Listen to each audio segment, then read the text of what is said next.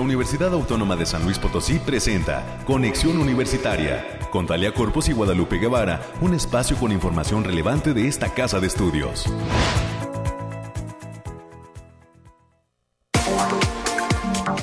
Iniciamos conexión, hoy es lunes, ya 25 de octubre del año 2021, cada vez más cerca de las festividades de Día de Muertos del eh, puente, ¿verdad? Que esto significará para el sector escolar básico, un puente largo de alrededor de cinco días, van a disfrutar los chavitos y las chavitas.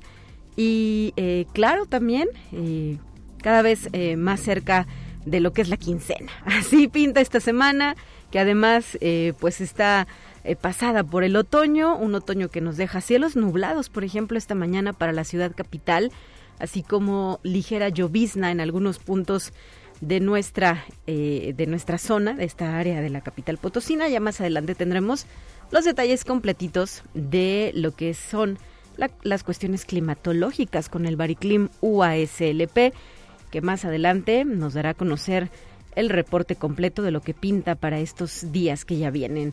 Y pues antes de entrar de lleno con los temas que tenemos preparados para esta ocasión, quiero saludar a la gente que ya está en la sintonía de Conexión Universitaria y que nos acompaña desde las frecuencias de casa, el 88.5 FM, el 1190 AM y también el 91.9 FM que tiene cobertura en Matehuala y otros eh, rincones del altiplano potosino. Bienvenidos todos, bienvenidas todas, quédense con nosotros porque hay mucho para compartir a lo largo de la siguiente hora. El día de hoy rápidamente señalar quiénes serán nuestros invitados. Hablaremos con el maestro José Luis Medina García, docente de la Facultad de Contaduría y Administración, que en esta ocasión nos estará eh, platicando sobre un tema polémico, la inscripción al RFC para mayores de 18 años. Así lo marca la miscelánea fiscal 2022.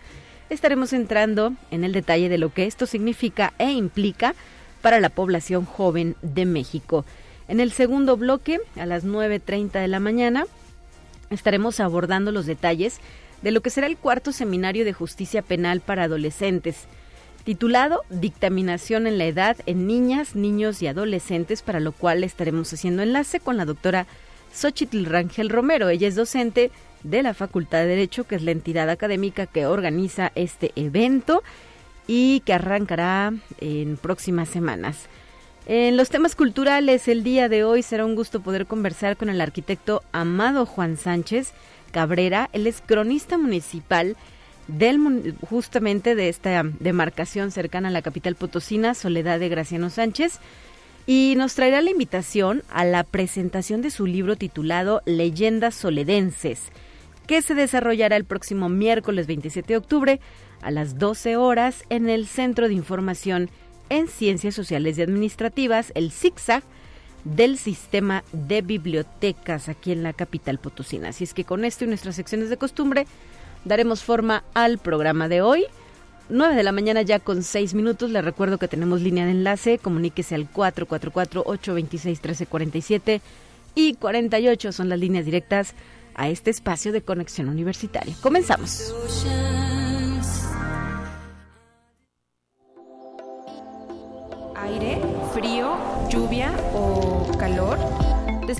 Dudas con el pronóstico del clima. El pronóstico de la mano del Laboratorio de Variabilidad Climática de la UASLP, nuestro Bariclim, que ya está listo con su reporte a través de la presencia de Alejandrina Dalemese. ¿Cómo estás, Alejandrina? Muy buen día. Talia, muy buen día. Aquí traigo el pronóstico más acertado en nuestro estado, que consta del 25 al 26 de octubre. En general, para esta semana en nuestro estado tendremos cielos medio nublados con lapsos sol importantes. No se descartan bancos de niebla ligero por las mañanas, vientos ligeros con ráfagas moderadas y estas condiciones se presentarán debido al paso de una corriente de chorro subtropical, lo que propicia un ambiente fresco y seco para la mayor parte de nuestro estado. Ahora, especificando por zona, en el altiplano potosino estarán con temperaturas máximas de 31 grados centígrados y mínimas de 15. Cielos mayormente nublados con lapsos de sol dispersos. Vientos ligeros de 15 kilómetros por hora y posibles ráfagas de 30 kilómetros por hora. Habrá potencial de formación de bancos de niebla matutinos. En la zona media, tendrán temperaturas máximas de 32 grados centígrados y mínimas de 18. Cielos medio nublados con lapsos de sol dispersos pero importantes.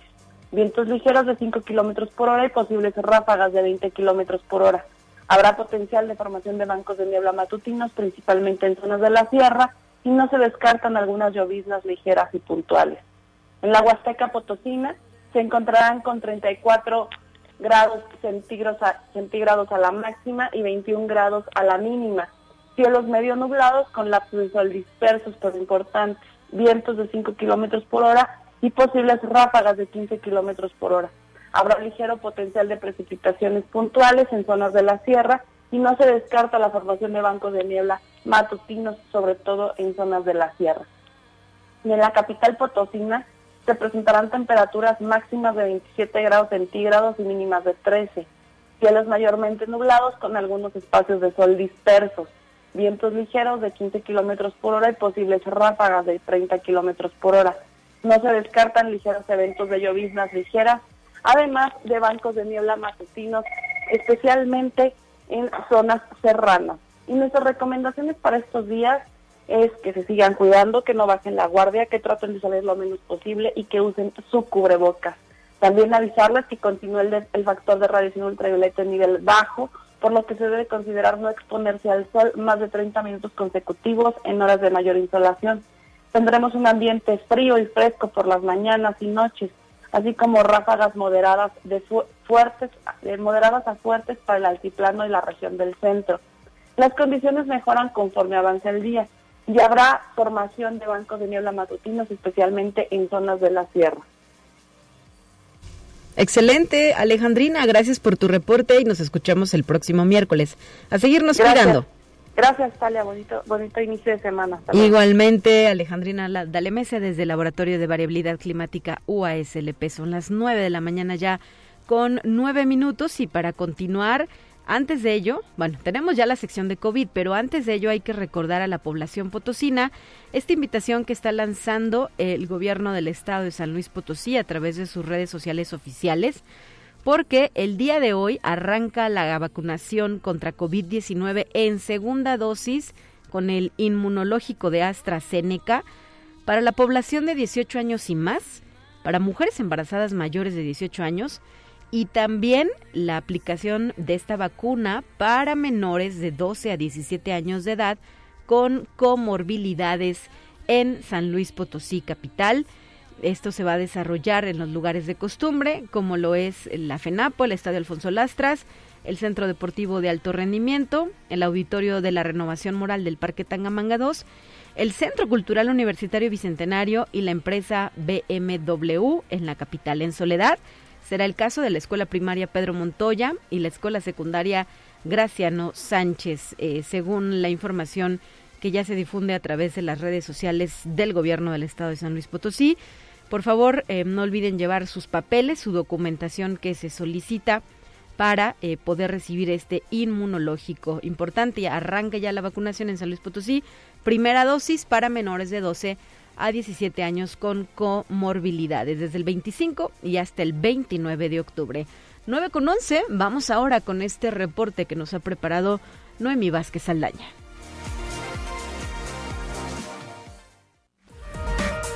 Noemí Vázquez Aldaña con lo más relevante del reporte COVID-19.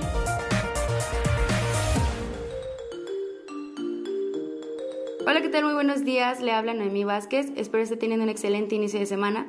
Aquí le tenemos toda la información sobre el coronavirus que surge en el mundo. En Inglaterra, el gobierno exhortó a millones de personas a recibir vacunas de refuerzo, pero rechazó los reclamos de volver a imponer restricciones tales como el uso obligatorio de mascarillas. Gran Bretaña apuesta a que las vacunas mantengan el virus a raya durante los meses de otoño e invierno. Casi el 80% de los mayores de 12 años han recibido dos dosis y se ofrece una tercera de refuerzo, principalmente a los mayores de 50 años. Conexión Universitaria. En respuesta a la cumbre global sobre COVID-19, acabar con la pandemia y reconstruir una realidad mejor en la que el presidente estadounidense Joe Biden y la presidenta de la Unión Europea anunciaron nuevos compromisos de donar 900 millones adicionales a los países de ingresos bajos y bajos medios para septiembre de 2022. Agnes Calamart, secretaria general de Amnistía Internacional, ha declarado que el acceso justo a las vacunas contra la COVID-19 en todo el mundo es la única vía de salida a la crisis. Así que recibimos con satisfacción la noticia. Conexión Universitaria. En Venezuela, Nicolás Maduro, presidente del país, dijo que su país cuenta con la cantidad suficiente de vacunas para inmunizar contra el COVID-19 al 80% de la población y anunció que a partir de enero comenzarán a llegar las dosis para los refuerzos. Destacó que su gobierno logró conseguir las vacunas pese al bloqueo económico y a la persecución financiera de Washington. Conexión Universitaria. La ciudad de Nueva York exigirá que todos sus empleados municipales se vacunen contra el COVID-19 o serán colocados en licencia sin goce del sueldo, dijo el alcalde Bill de Blasio, un ultimátum que seguramente acarreará una disputa con algunos sindicatos. El alcalde les dio a los cerca de 46 mil empleados de la ciudad que no están vacunados un plazo que vence el 1 de noviembre para recibir la primera dosis y les ofreció un incentivo. Aquellos que se vacunen a más tardar el 29 de octubre en un sitio de inoculación operado por la ciudad recibirán un pago adicional de 500 dólares en su salario. Esto ha sido todo por hoy, muchas gracias por escucharnos, recuerde seguir las medidas ante COVID y no dejar de cuidarse. Los esperamos mañana. Hasta pronto.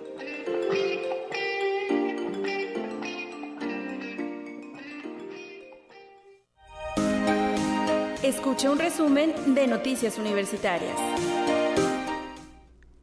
Y son ya las 9 de la mañana con 13 minutos. Antes de darle la bienvenida a América, me voy a robar un minutito para, si me lo permites, América, que ya estás aquí en cabina. Bienvenida, buen día. Buen día, buen día. Adelante, adelante.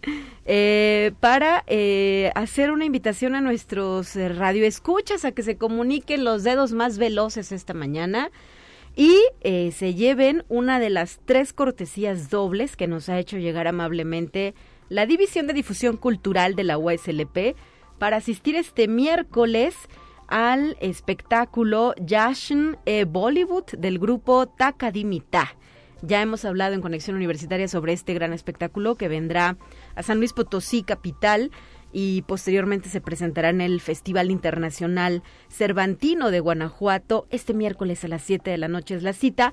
Les recuerdo que ya están a la venta los boletos, tiene un costo de 150 pesos cada boleto y se venden en el Departamento de Articultura, aquí en Arista, en el Centro Histórico, pero también en las taquillas del Centro Cultural Universitario Bicentenario. Pero si usted es una de las tres personas más veloces y afortunadas de esta mañana, se puede llevar uno de nuestros pases dobles que tenemos para la audiencia. Adelante, América, con esta información que nos has preparado. Buen día. Muy buenos días, Talia, para ti, para quienes nos escuchan a través de las diferentes frecuencias. Vamos a escuchar, vamos a ver todo lo que tenemos en materia de información durante esta, esta semana y así como los, los eventos próximos a realizarse. Y con el objetivo de prevenir la violencia sexual en niñas, niños y adolescentes, la UASLP, a través de la Defensoría de los Derechos Universitarios y el Instituto de las Mujeres del Estado, invitan a participar en el concurso de cuento. El abuso sexual no es un cuento. Así lo dio a conocer la maestra Beatriz Saraí Aguilera Gallegos, quien es defensora adjunta de promoción y difusión. Las personas interesadas en participar tienen hasta el próximo 31 de octubre para enviar un cuento. Los resultados del concurso se publicarán el 16 de noviembre del presente año. Para mayores informes en la página de Facebook Defensoría de Derechos Universitarios UASLP. Y el posgrado en Ciencias Químicas cumplió 19 años que comenzó a impartirse dentro de la Facultad de Ciencias Químicas de esta casa de estudios. Y justo es en este mes de octubre cuando inició la evaluación para su reacreditación como posgrado de calidad de CONOCIT. Así lo informó su coordinadora, la doctora Luz María Torres Rodríguez, quien detalla que la fecha límite de inscripción para este posgrado es este próximo 30 de noviembre de 2021. Y también en aquella entidad académica de la Facultad de Ciencias Químicas se están preparando para los trabajos de la edición 34 de su semana, que en esta ocasión será titulada Mi compromiso con el medio ambiente y iniciará con la conferencia La química en el cambio climático, el problema y la solución, quien estará a cargo de la, de la doctora Sandra Patricia Gamiño Gutiérrez, quien es postdoctorante con ACIT. Pueden seguir las transmisiones por el canal de YouTube de la Facultad de Ciencias Químicas de esta casa de estudios. Así es, América, ya que hablas de arranques de actividades, también el día de hoy inicia la Semana de la Coordinación Académica en Arte que encabeza el, maestro Oscar Montero. Así es que deseamos mucho éxito a toda la comunidad de la Coordinación Académica en Arte y pues que participen de las actividades que ya se han delineado para eh, desarrollarse desde el día de hoy lunes hasta el próximo viernes. Justo ahorita a las 9 de la mañana están llevando a cabo la inauguración y en punto de las 10 de la mañana será la primera conferencia titulada Arte Sonoro del doctor Rodrigo Sigal. Si quieren saber y eh, estar cerca de los eventos pueden seguir sus redes sociales. En, están en Facebook, en Instagram, en Twitter y en YouTube como Caarte UASLP. Habrá charlas, conferencias, presentaciones, talleres, revisión de portafolios y la transmisión por redes sociales, Facebook y YouTube. Así es que semana de mucha actividad en nuestra universidad. Así es. Y también déjame decirte que los encuentros de jóvenes investigadores son un semillero de talento científico y en este 2021 se alcanza la novena edición en la UASLP con el lema Imaginando el futuro de la investigación. Esta actividad que es organizada por la institución ha hecho historia en el impulso al desarrollo científico y tecnológico, pues desde el 2013 ha registrado una participación de 1655 36 jóvenes que presentan sus proyectos en este evento único en su tipo y porque las nuevas generaciones deben tener una visión distinta sobre el futuro que le depara al planeta y a la vida misma, resulta fundamental que desde la secundaria los adolescentes conozcan lo que es el ambiente y la sustentabilidad. Así lo apuntó el doctor Humberto Reyes Hernández, quien es investigador de la Facultad de Ciencias Sociales y Humanidades de la UASLP y coautor del libro Interacciones Geografía de Editorial Pearson, editado con un tiraje de 10.000 ejemplares y con una versión digital. La obra ya se encuentra la venta en librerías del país. Y la Universidad Autónoma de San Luis Potosí invita a la sesión Apuntes sobre la despenalización de la interrupción voluntaria del embarazo en México y quien es organizada por el Programa de Participación Social de la Facultad de Enfermería y Nutrición. La cita es este próximo 28 de octubre a las 19 horas con transmisión por Facebook Live de la Facultad de Enfermería y Nutrición a cargo de la licenciada Olivia Salazar Flores.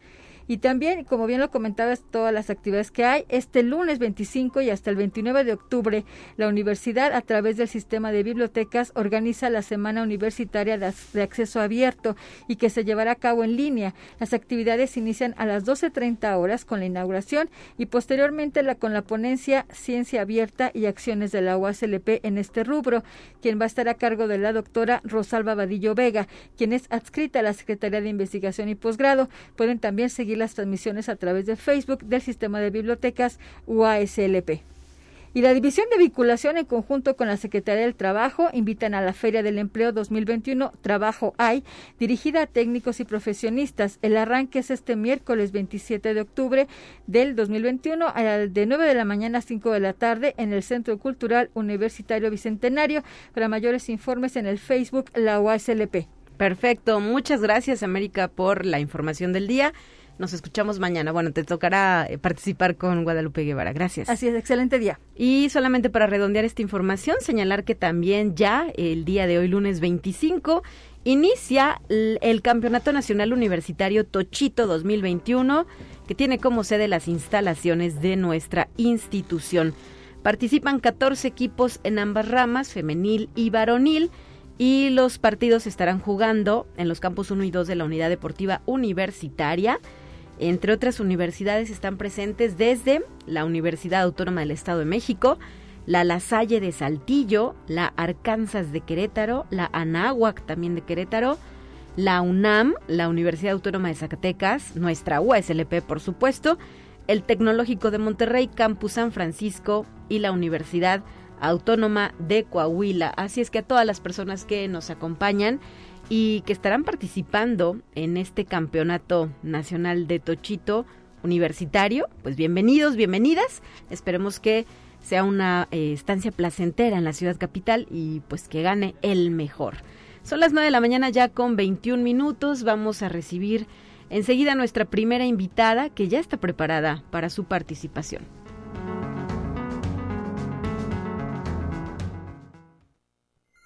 Te presentamos la entrevista del día. Bueno, pues le pido una disculpa al maestro José Luis Medina García. Ya me andaba adelantando el segundo bloque. En este momento recibimos a un docente de la Facultad de Contaduría y Administración que está preparado para su participación. Buenos días, maestro. Qué gusto saludarle. ¿Cómo estás, Talia? Muy buenos días. El gusto es mío, no hay problema. Eh, sabemos que es lunes, pero estamos aquí con toda la emoción. ¿Cómo estás, Talia? Pues con el gusto, sí, de poder platicar con usted, maestro José Luis Medina. Hace rato que no coincidíamos en estos micrófonos, pero eh, pues los temas candentes ahí están y son dignos del análisis y sobre todo de eh, pues poder compartirlos con la audiencia de este espacio de noticias. Vamos a platicar sobre lo que viene en torno a la inscripción al RFC para mayores de 18 años o personas de 18 años y más, según lo ha planteado la miscelánea fiscal 2022. ¿Qué nos puede apuntar y en todo caso actualizar respecto a este tema, maestro? Así es, Ale, y te mando un gran abrazo a la distancia y un gusto coincidir contigo y agradecer estos tiempos a la Facultad de Control y Administración para hablar sobre estos temas tan interesantes y que están ahorita candentes en el Congreso de la Unión. Y como bien indicas, bueno, pues este tema de inscribir a los mayores de 18 años en el registro de, en el RFC de la Secretaría de Hacienda y Crédito Público, pues es un tema que está en discusión en varios foros y pues recordemos, si me permites, doy el preámbulo de este, pues de esta reforma para 2022. Recordemos que el pasado 8 de septiembre, el Ejecutivo, al hacer uso de sus facultades, pues envió la propuesta de miscelánea fiscal para el próximo año 2022. La recibió el Congreso de la Unión por medio de la Cámara de Diputados, se discutió en las cámaras, se discutió en pleno y la semana pasada, para ser específico, el pasado martes y miércoles, los diputados aprobaron en su mayoría esta reforma junto con otras, son alrededor de, de 500 reformas para el próximo año, donde ya va a ser obligación a partir del próximo año la inscripción de jóvenes y señoritas mayores de 18 años al inscribirse al RFC. ¿Qué conlleva? Recordemos, y cabe hacer la aclaración, Talia, que esto todavía no es ley. Todavía no se publica en el diario oficial, todavía está en proceso legislativo. La Cámara de Diputados traslada o manda a la Cámara de Senadores para seguir en su discusión y si esta última, si esta Cámara de Senadores lo aprueban, ahora sí lo manda al Poder Ejecutivo para su posterior promulgación en el diario oficial e inicie la fecha de vigencia con que ellos determinen esta y otras obligaciones. Así es, en estos eh, tiempos de definición nos encontramos, maestro, y el tema ha levantado ámpula, ¿verdad? Por un sector eh, que señala eh, son medidas coercitivas, están tratando de mantener cautivos a jóvenes que a lo mejor no gastan o no tienen ingresos o recursos para poder estar en un padrón de esta naturaleza. ¿Qué opina sobre lo que parece ser, pues seguramente va a pasar, ¿verdad? Porque si ya se sucedió en la Cámara de Diputados, es muy probable que en la Cámara de Senadores se mantenga esta conducta o esta eh, tendencia, maestro. Así es, pues recordemos que también el, partido político que está en el poder, pues tiene la mayoría en el Congreso de la Unión y como lo mencionas, es muy probable que pase esta este y entre otras iniciativas. Y hay versiones encontradas en su análisis, Talia. Está la versión oficial por parte de pues, la Secretaría de Crédito Público, eh, por medio de su jefa del Servicio de Administración Tributaria, pues que es una medida para fomentar la cultura tributaria en nuestro país y también para eh, eliminar el margen de error de las empresas, de aquellas empresas que se dedican a hacer eh, pues operaciones simuladas, que también la el fisco está está muy pendiente de estas operaciones. Pero también está el otro lado de análisis, que pues, en lo personal yo concuerdo. Creo que están utilizando esta medida para aumentar la contribución. Recordemos, ¿cuál es el marco tributario? Aquella persona que tiene alguna actividad económica o bien percibe ingresos, por el solo hecho de percibir ingresos o tener una actividad económica, tiene la obligación de darse de alta en el RFC. ¿Qué pasa si no se da alta como está ahorita la legislación actual? Ah, pues hay una multa. Como son actos jurídicos, pues si tú no cumples con alguna obligación, te haces merecedor de infracciones, sanciones y multas. Sí. ¿Cuál es la propuesta? Ok. Aunque tú no tengas actividades económicas, aunque tú no tengas ingresos, por el solo hecho de tener 18 años o más, es decir, 18 años un día, y es de considerar 18 años o más, tienes la obligación de darte de alta en el RFC. Ok, la pregunta aquí cabe entonces, ¿en qué régimen? Un régimen es eh, eh, cómo vas a cómo vas a tributar, qué reglas del juego te van a aplicar a ti, en qué régimen. Esa es una pregunta que todavía la, la, la autoridad no responde. Ahora, como está, vuelvo a comentar, hay una infracción. Si es que el Poder Legislativo aprueba esta reforma, vamos a ver si estos jóvenes que no se dan de alta son merecedores también de estas infracciones. Pueden llegar hasta una sanción de 11.600, que yo en lo personal dudo que le apliquen esta norma que está en el Código Fiscal de la Federación. Perdóname, maestro, eh, ¿11.600 qué? 11.600 por no dar de alta o no cumplir obligaciones al RFC. Ok, ese sería el, costo de la multa. Al, al día de hoy, así es, al día de hoy. Okay, sí, es decir, si alguien tiene la obligación de darse de alta en el RFC y no se da de alta, la infracción puede llegar hasta 11.600. ¿Qué pasa ahorita? Está en, está en discusión. Bueno, ¿qué pasa con los jóvenes que si pasa este este postulado, esta iniciativa, ya tienen la obligación, ¿se les va a aplicar esta sanción o habrá ciertas facilidades para ella? Otras preguntas, ¿bajo qué régimen va a tributar estos jóvenes que no tienen actividad económica y que todavía no trabajan y que todavía no reciben un ingreso por parte de ellos? la, eh, ¿Hay alguna parte de la, de, de la población de esta edad que sus ingresos son provenientes de los padres de familia, de los tutores? Yo pienso en lo personal, Sandy, si me permites la opinión. Sí, claro. Que esto va a ser un medio para ir por los ingresos de los padres o tutores. Es decir, ¿por qué? Porque generalmente esos jóvenes reciben ayuda para pagar sus estudios, su alimentación, su transporte. Y entonces en México todo ingreso debe pagar eh, impuestos, en teoría. Entonces a lo mejor cabe la posibilidad de que esta iniciativa vaya más allá de ampliar el padrón de contribuyentes a decir, oye joven, a ti, ¿quién te está ayudando para pagar la licenciatura, para pagar el transporte, para pagar tu alimentación? Y en base a ello, pues, investigar el origen de los ingresos.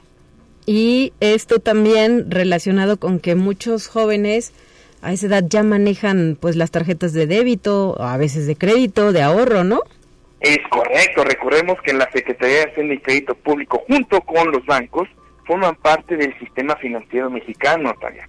Entonces son empresas hermanas que se comparten información y bueno, pues es una tramitología. También, en caso de que se apruebe esta iniciativa de reforma, también tiene que haber eh, modificaciones al Instituto Nacional Electoral, que es el instituto que legisla quienes son o que ya tienen la capacidad jurídica de tener derechos y obligaciones, es decir, la mayoría de edad en México que en nuestro país es de 18 años.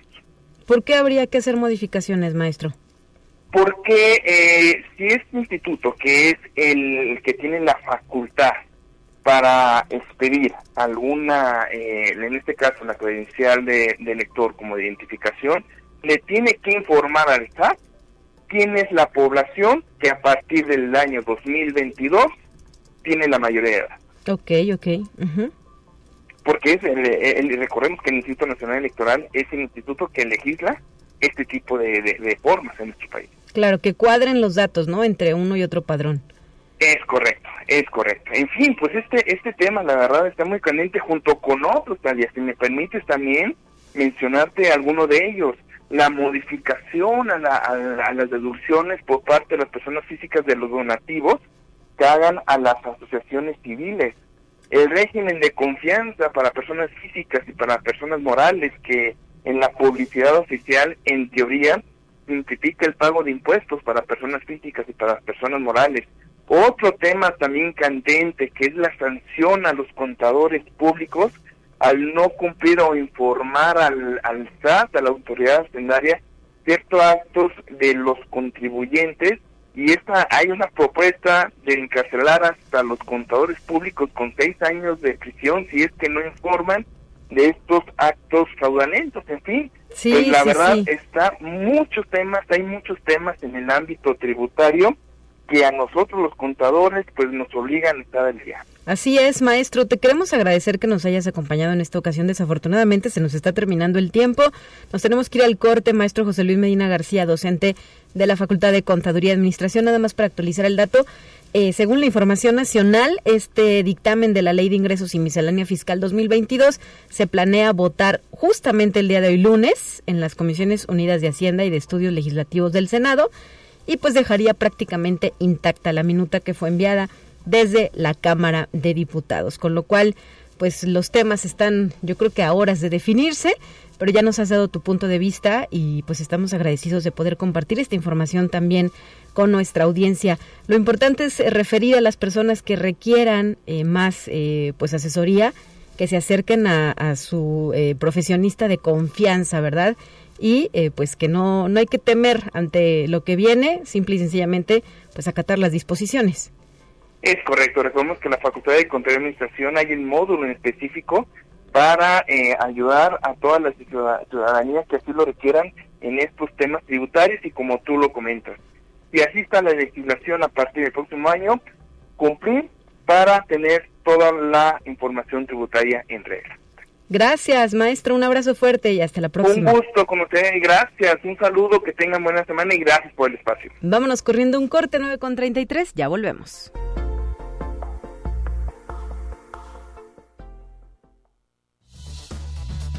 Es momento de ir a un corte.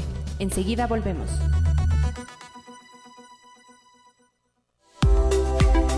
Continuamos en conexión. Volvemos con más temas. Son las 9 de la mañana ya con 35 minutos. Cabe hacer una precisión respecto a la información que brindaba al inicio de este espacio de noticias sobre la campaña de vacunación que continúa contra el COVID-19 en la capital potosina. En uno de los gráficos circulados eh, se leía, eh, y lo, lo dije hacia el aire, la participación de la vacunación a través del Centro Cultural Universitario Bicentenario, pero esta información ha sido actualizada y más bien el lugar que será sede es el Centro de Convenciones de San Luis Potosí, el que se ubica atrás del Parque Tangamanga 2, así es que cabe hacer la precisión para evitar que haya confusión y la gente acuda al Bicentenario en esta ocasión. No será el caso solamente del eh, Centro de Convenciones de San Luis Potosí. Y le seguimos pidiendo a la gente que se reporte con nosotros para los boletos dobles que estamos regalando, que nos ha hecho llegar amablemente la División de Difusión Cultural. Este miércoles no se pierdan el espectáculo Jashin e Bollywood del grupo Takadimita. A las 7 de la noche en el Centro Cultural Universitario será la presentación y nosotros tenemos cortesías dobles aquí en Conexión Universitaria. Si usted quiere ir, únicamente hay que llamar al 444-826-1348, línea disponible para recibir su solicitud. Son ya las 9.36. Vamos a más asuntos. Te presentamos la entrevista del día. Y en esta ocasión es para mí un gusto conversar con la doctora Xochitl Rangel Romero, docente de la Facultad de Derecho, quien ya nos acompaña en la línea telefónica. Bienvenida, doctora, buen lunes. Buen día, Talía. Muchas gracias saludándote a ti y a tu distinguido auditorio. Hoy para conversar sobre este cuarto seminario de justicia penal para adolescentes que lleva por título Dictaminación en la edad en niñas, niños y adolescentes. Sí, Talía, fíjate que este seminario nace de los esfuerzos de la licenciatura en criminología y eh, este año también vamos a hablar sobre la dictaminación eh, en la edad de niños, niñas y adolescentes con la intención de que el Estado y sus servidores públicos y cualquier otra persona interesada pues tenga elementos indispensables para entender y comprender este tópico. ¿Y cuándo se va a llevar a cabo este seminario, eh, doctora? ¿Quiénes lo están, lo están organizando e impulsando? Este seminario va a ser del 6 de diciembre al 17 de, enero del año 2022.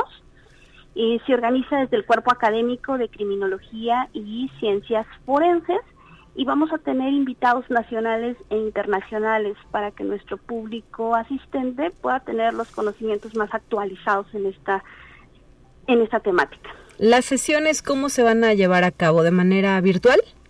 Sí, va a ser de forma virtual, en horario vespertino de 5 a 7 y media de la tarde.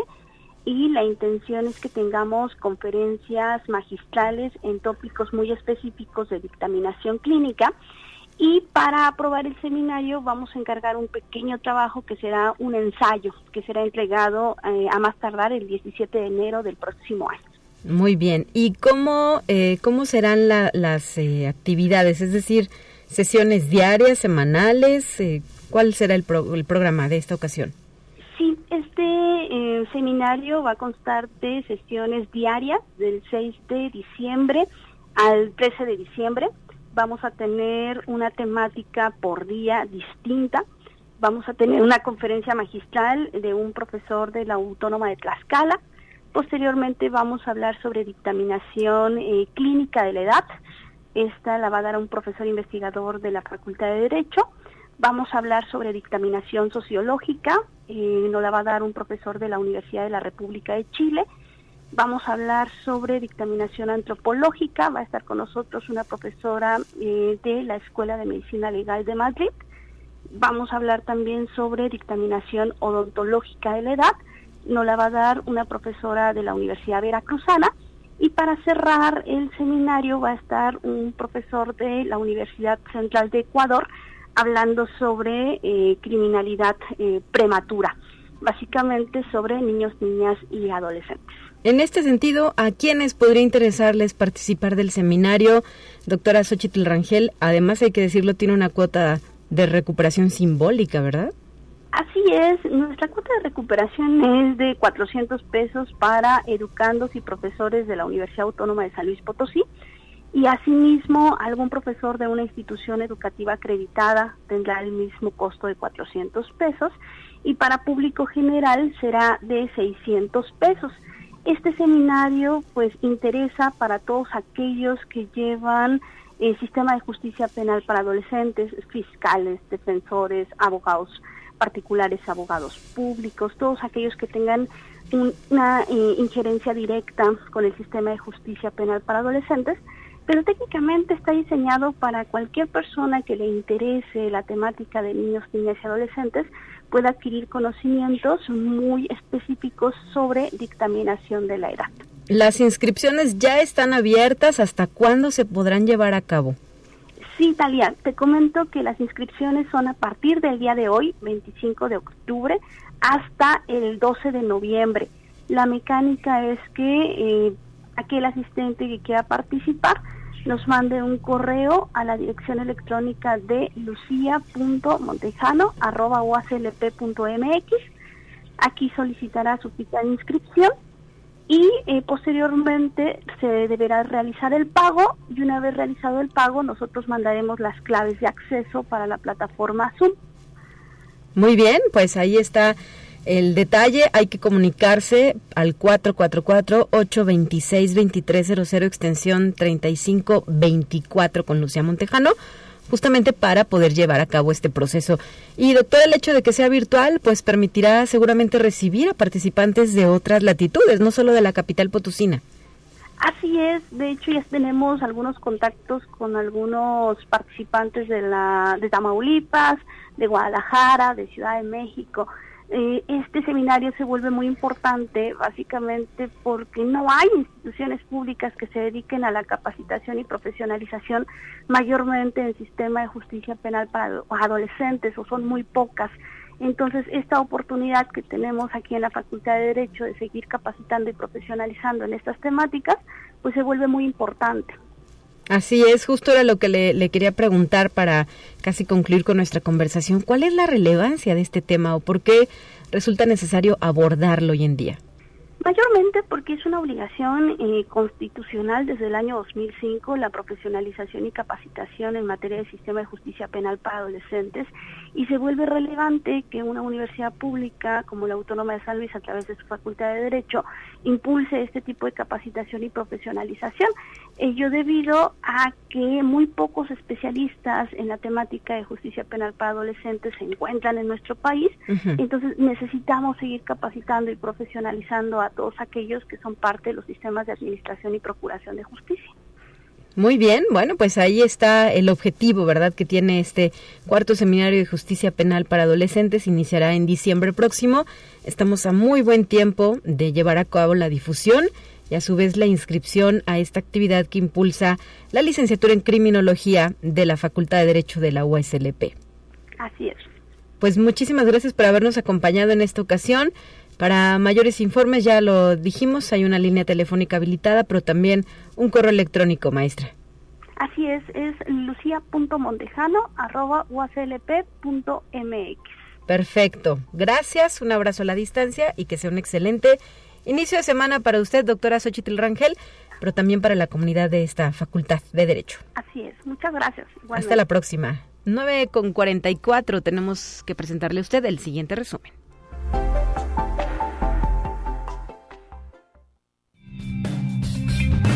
Entérate qué sucede en otras instituciones de educación superior de México para dar a conocer la importancia de la cultura de la no violencia y la no discriminación hacia todas y todos a través de un programa lleno de arte, creatividad e innovación. La Universidad Autónoma de Chiapas realiza el primer Festival por la Igualdad. La universidad comprende que es una institución al servicio de la sociedad con múltiples visiones, siendo un espacio de formación para un mejor futuro. Conexión Universitaria.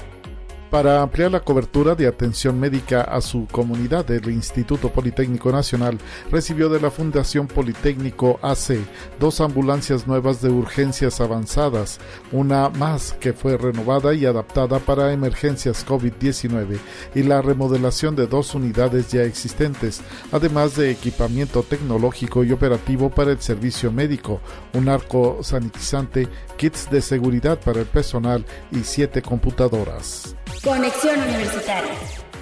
El Colegio Académico de la Universidad Autónoma Metropolitana aprobó la propuesta de la Rectoría General de instrumentar el programa de transición de enseñanza en la modalidad mixta con el propósito de brindar las condiciones académico-administrativas para un regreso gradual a la actividad presencial y ante el cambio que necesariamente debe sufrir el proyecto emergente de enseñanza remota creado en abril de 2020 para contender con la emergencia sanitaria generada por la pandemia de COVID-19. Conexión Universitaria académicos, trabajadores administrativos y estudiantes de la Preparatoria 3 de la Universidad de Guadalajara entregaron 3.100 cartas que apoyan la construcción del Museo de Ciencias Ambientales y del Hospital Civil de Oriente por parte de la sociedad jalisciense durante la cuarta caminata por la autonomía, la salud y la educación, donde participaron 800 universitarios. Vamos por los dos, sí al museo, sí al hospital. Fueron algunas consignas por los universitarios ante el recorte presupuestal que se proyecta de 140 millones de pesos para la conclusión de esta infraestructura.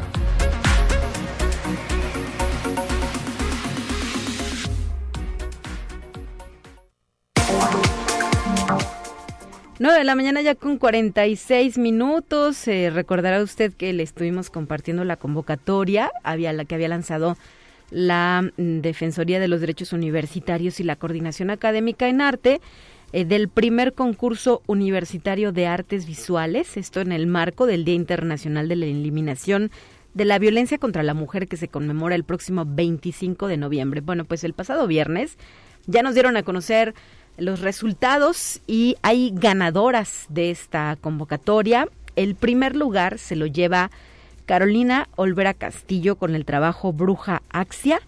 El segundo lugar es para Marianne Michelle Morelos Jones con El Camino del Saber es Poder Jones. Y el tercer lugar es em, para Beatriz Araí Aguilera Gallegos con el título Ni un paso atrás 25N. La premiación del concurso se va a llevar a cabo el próximo viernes 29 de octubre como parte de las actividades de la quinta semana en, de la coordinación académica en arte. Y también el día de hoy, ya que hablamos de premiaciones, eh, a las 12 del día en el aula 7 de la Facultad de Estomatología de nuestra universidad, se va a llevar a cabo eh, la premiación del concurso de cartonería que tomaron diversos alumnos de esta facultad de estomatología Así es que muchísimas felicidades a las y los jóvenes participantes. Hubo 45 alumnos. El curso se impartió de manera virtual y eh, los resultados de este trabajo ya se pueden observar en una exposición que estará disponible hasta el próximo 29 de octubre en el aula 7 de la Facultad de Estomatología de este taller de cartonería. Eh, eh, pues tenemos esta invitación para que si tiene oportunidad o se encuentra en la zona universitaria poniente, pues visite el aula 7 y encuentre las obras realizadas llenas de ingenio, de creatividad, de imaginación por estos estudiantes universitarios. Son diversos cráneos que han sido realizados con cartón, pintados, decorados y pues los materiales en alusión a esta festividad del Día de Muertos. Muchas gracias a la doctora Verónica Campos por hacernos llegar la invitación. Desafortunadamente no podremos estar ahí, pero eh, pues ya hemos hecho eco de esta premiación que se realizará en próximas horas. 9 con 49, vamos a nuestra última charla de esta mañana.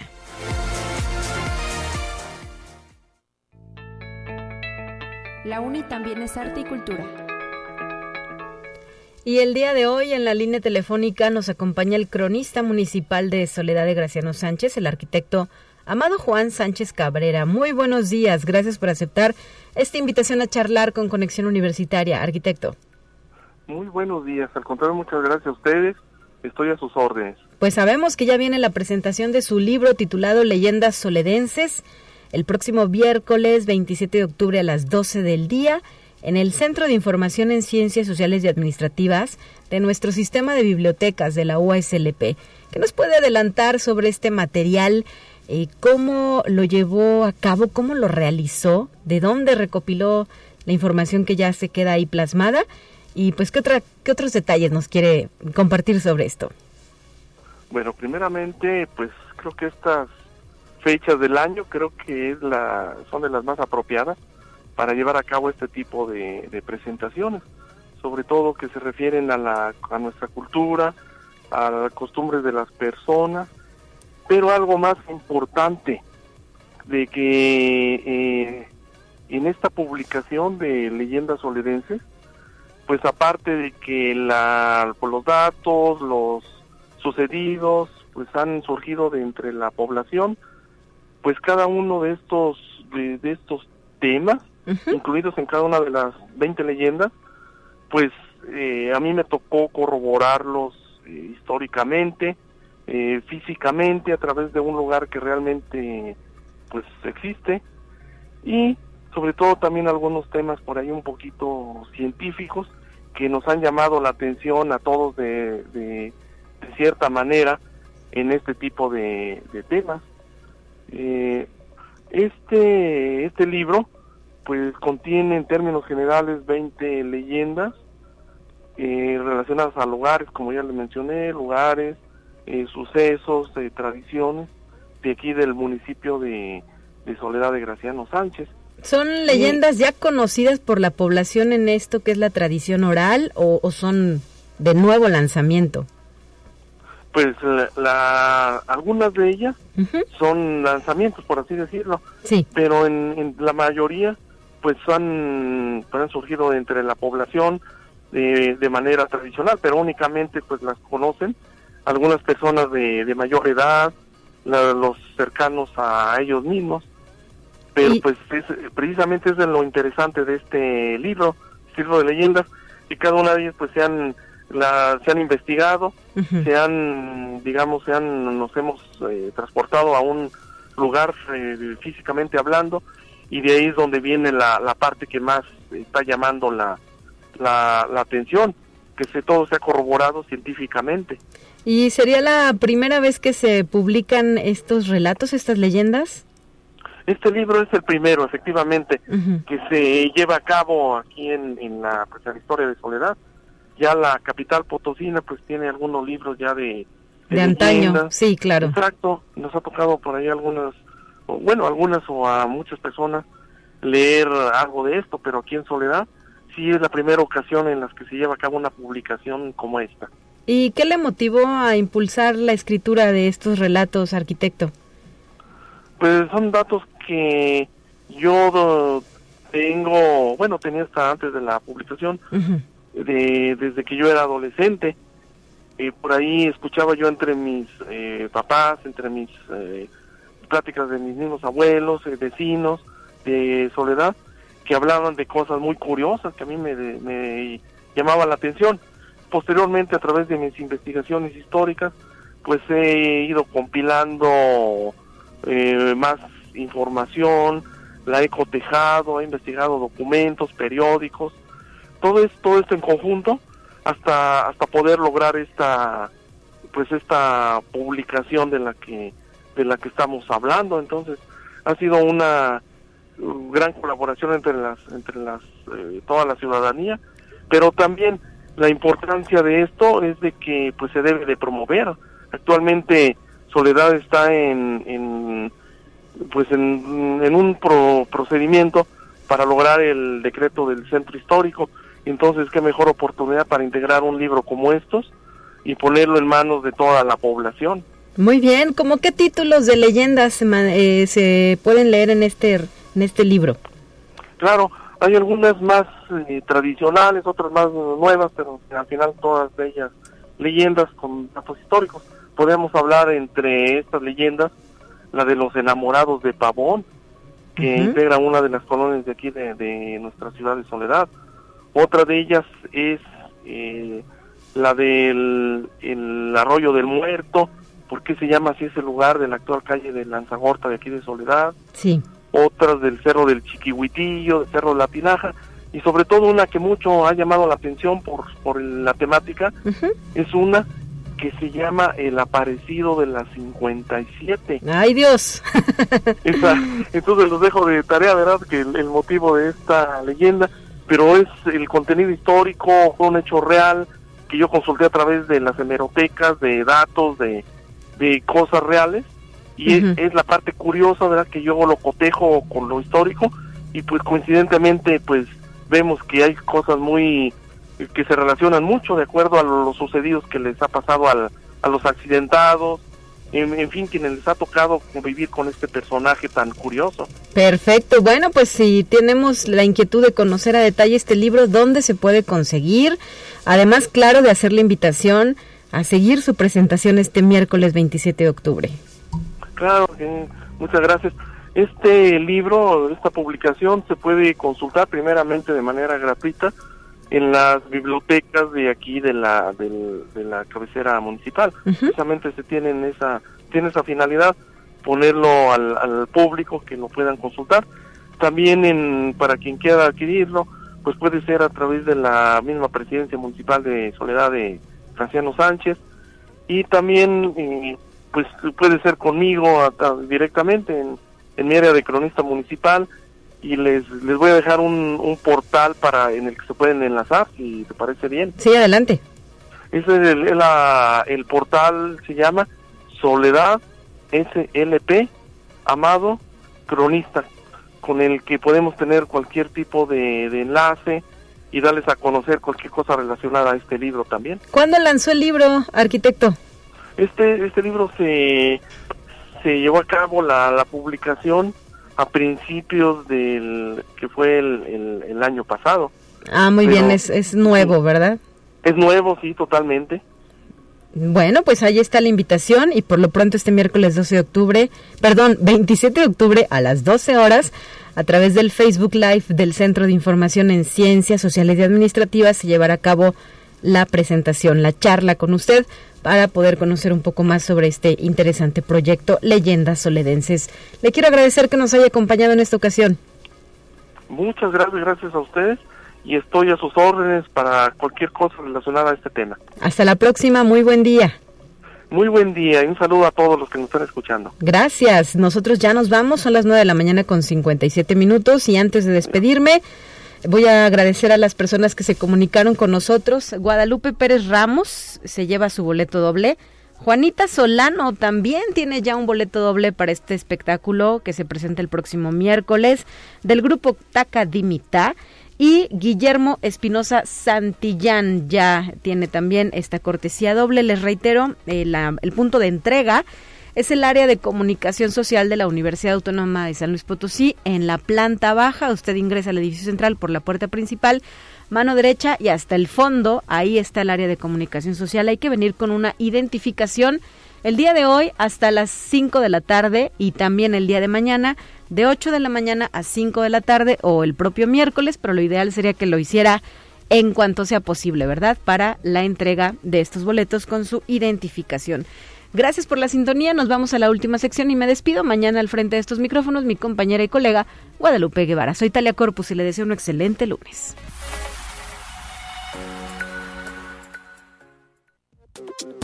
Así avanza la ciencia en el mundo.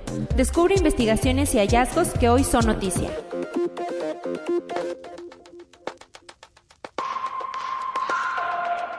Un grupo internacional de investigadores obtuvo la prueba más temprana de la historia que sirve para demostrar que los dinosaurios convivían en sociedad incluso hace 192 millones de años y afirman que eso influyó en su éxito evolutivo. Los hallazgos se produjeron en la localidad del Tranquilo, provincia de Santa Cruz, al sur de Argentina. En total se encontraron más de 100 huevos de ejemplares que van desde embriones hasta adultos completamente desarrollados así lo describe la revista Nature, que publicó el reporte científico. Conexión Universitaria. La NASA compartió sonidos de Marte que el rover Perseverance logró captar desde la superficie del planeta rojo, donde se encuentra explorando y trabajando en distintas misiones científicas. De este modo, es posible percibir cómo suenan las ráfagas de viento marciano, las tormentas de arena e incluso las ruedas y los motores del astromóvil mientras se desplaza. Estos sonidos permiten a los científicos e ingenieros experimentar el planeta rojo de nuevas formas, así lo asegura la Agencia Espacial Estadounidense. Conexión Universitaria socavar los sistemas de encriptación para dar a los gobiernos acceso a los mensajes personales de los ciudadanos sería un error colosal con consecuencias desastrosas, así lo señaló el ex contratista de la CIA, Edward Snowden, que participó vía videoconferencia en el primer foro del Día Mundial del Cifrado. Snowden afirmó que la privacidad está destinada a ser el poder de los individuos para resguardarnos de los gigantes institucionales, ya sea en la época moderna o en la época anterior. Conexión Universitaria el Centro Espacial Progress de Samara, Rusia, está ultimando los ensayos del futuro cohete Soyuz 5 de más de 60 metros de longitud. Su masa de lanzamiento supera las 530 toneladas. El primer vuelo está programado para el 2023. En ese centro espacial se emplea una nueva tecnología de soldadura de los componentes del cohete y todo el proceso es automatizado para hacer que las piezas fundamentales del Soyuz 5 sean mucho más resistentes.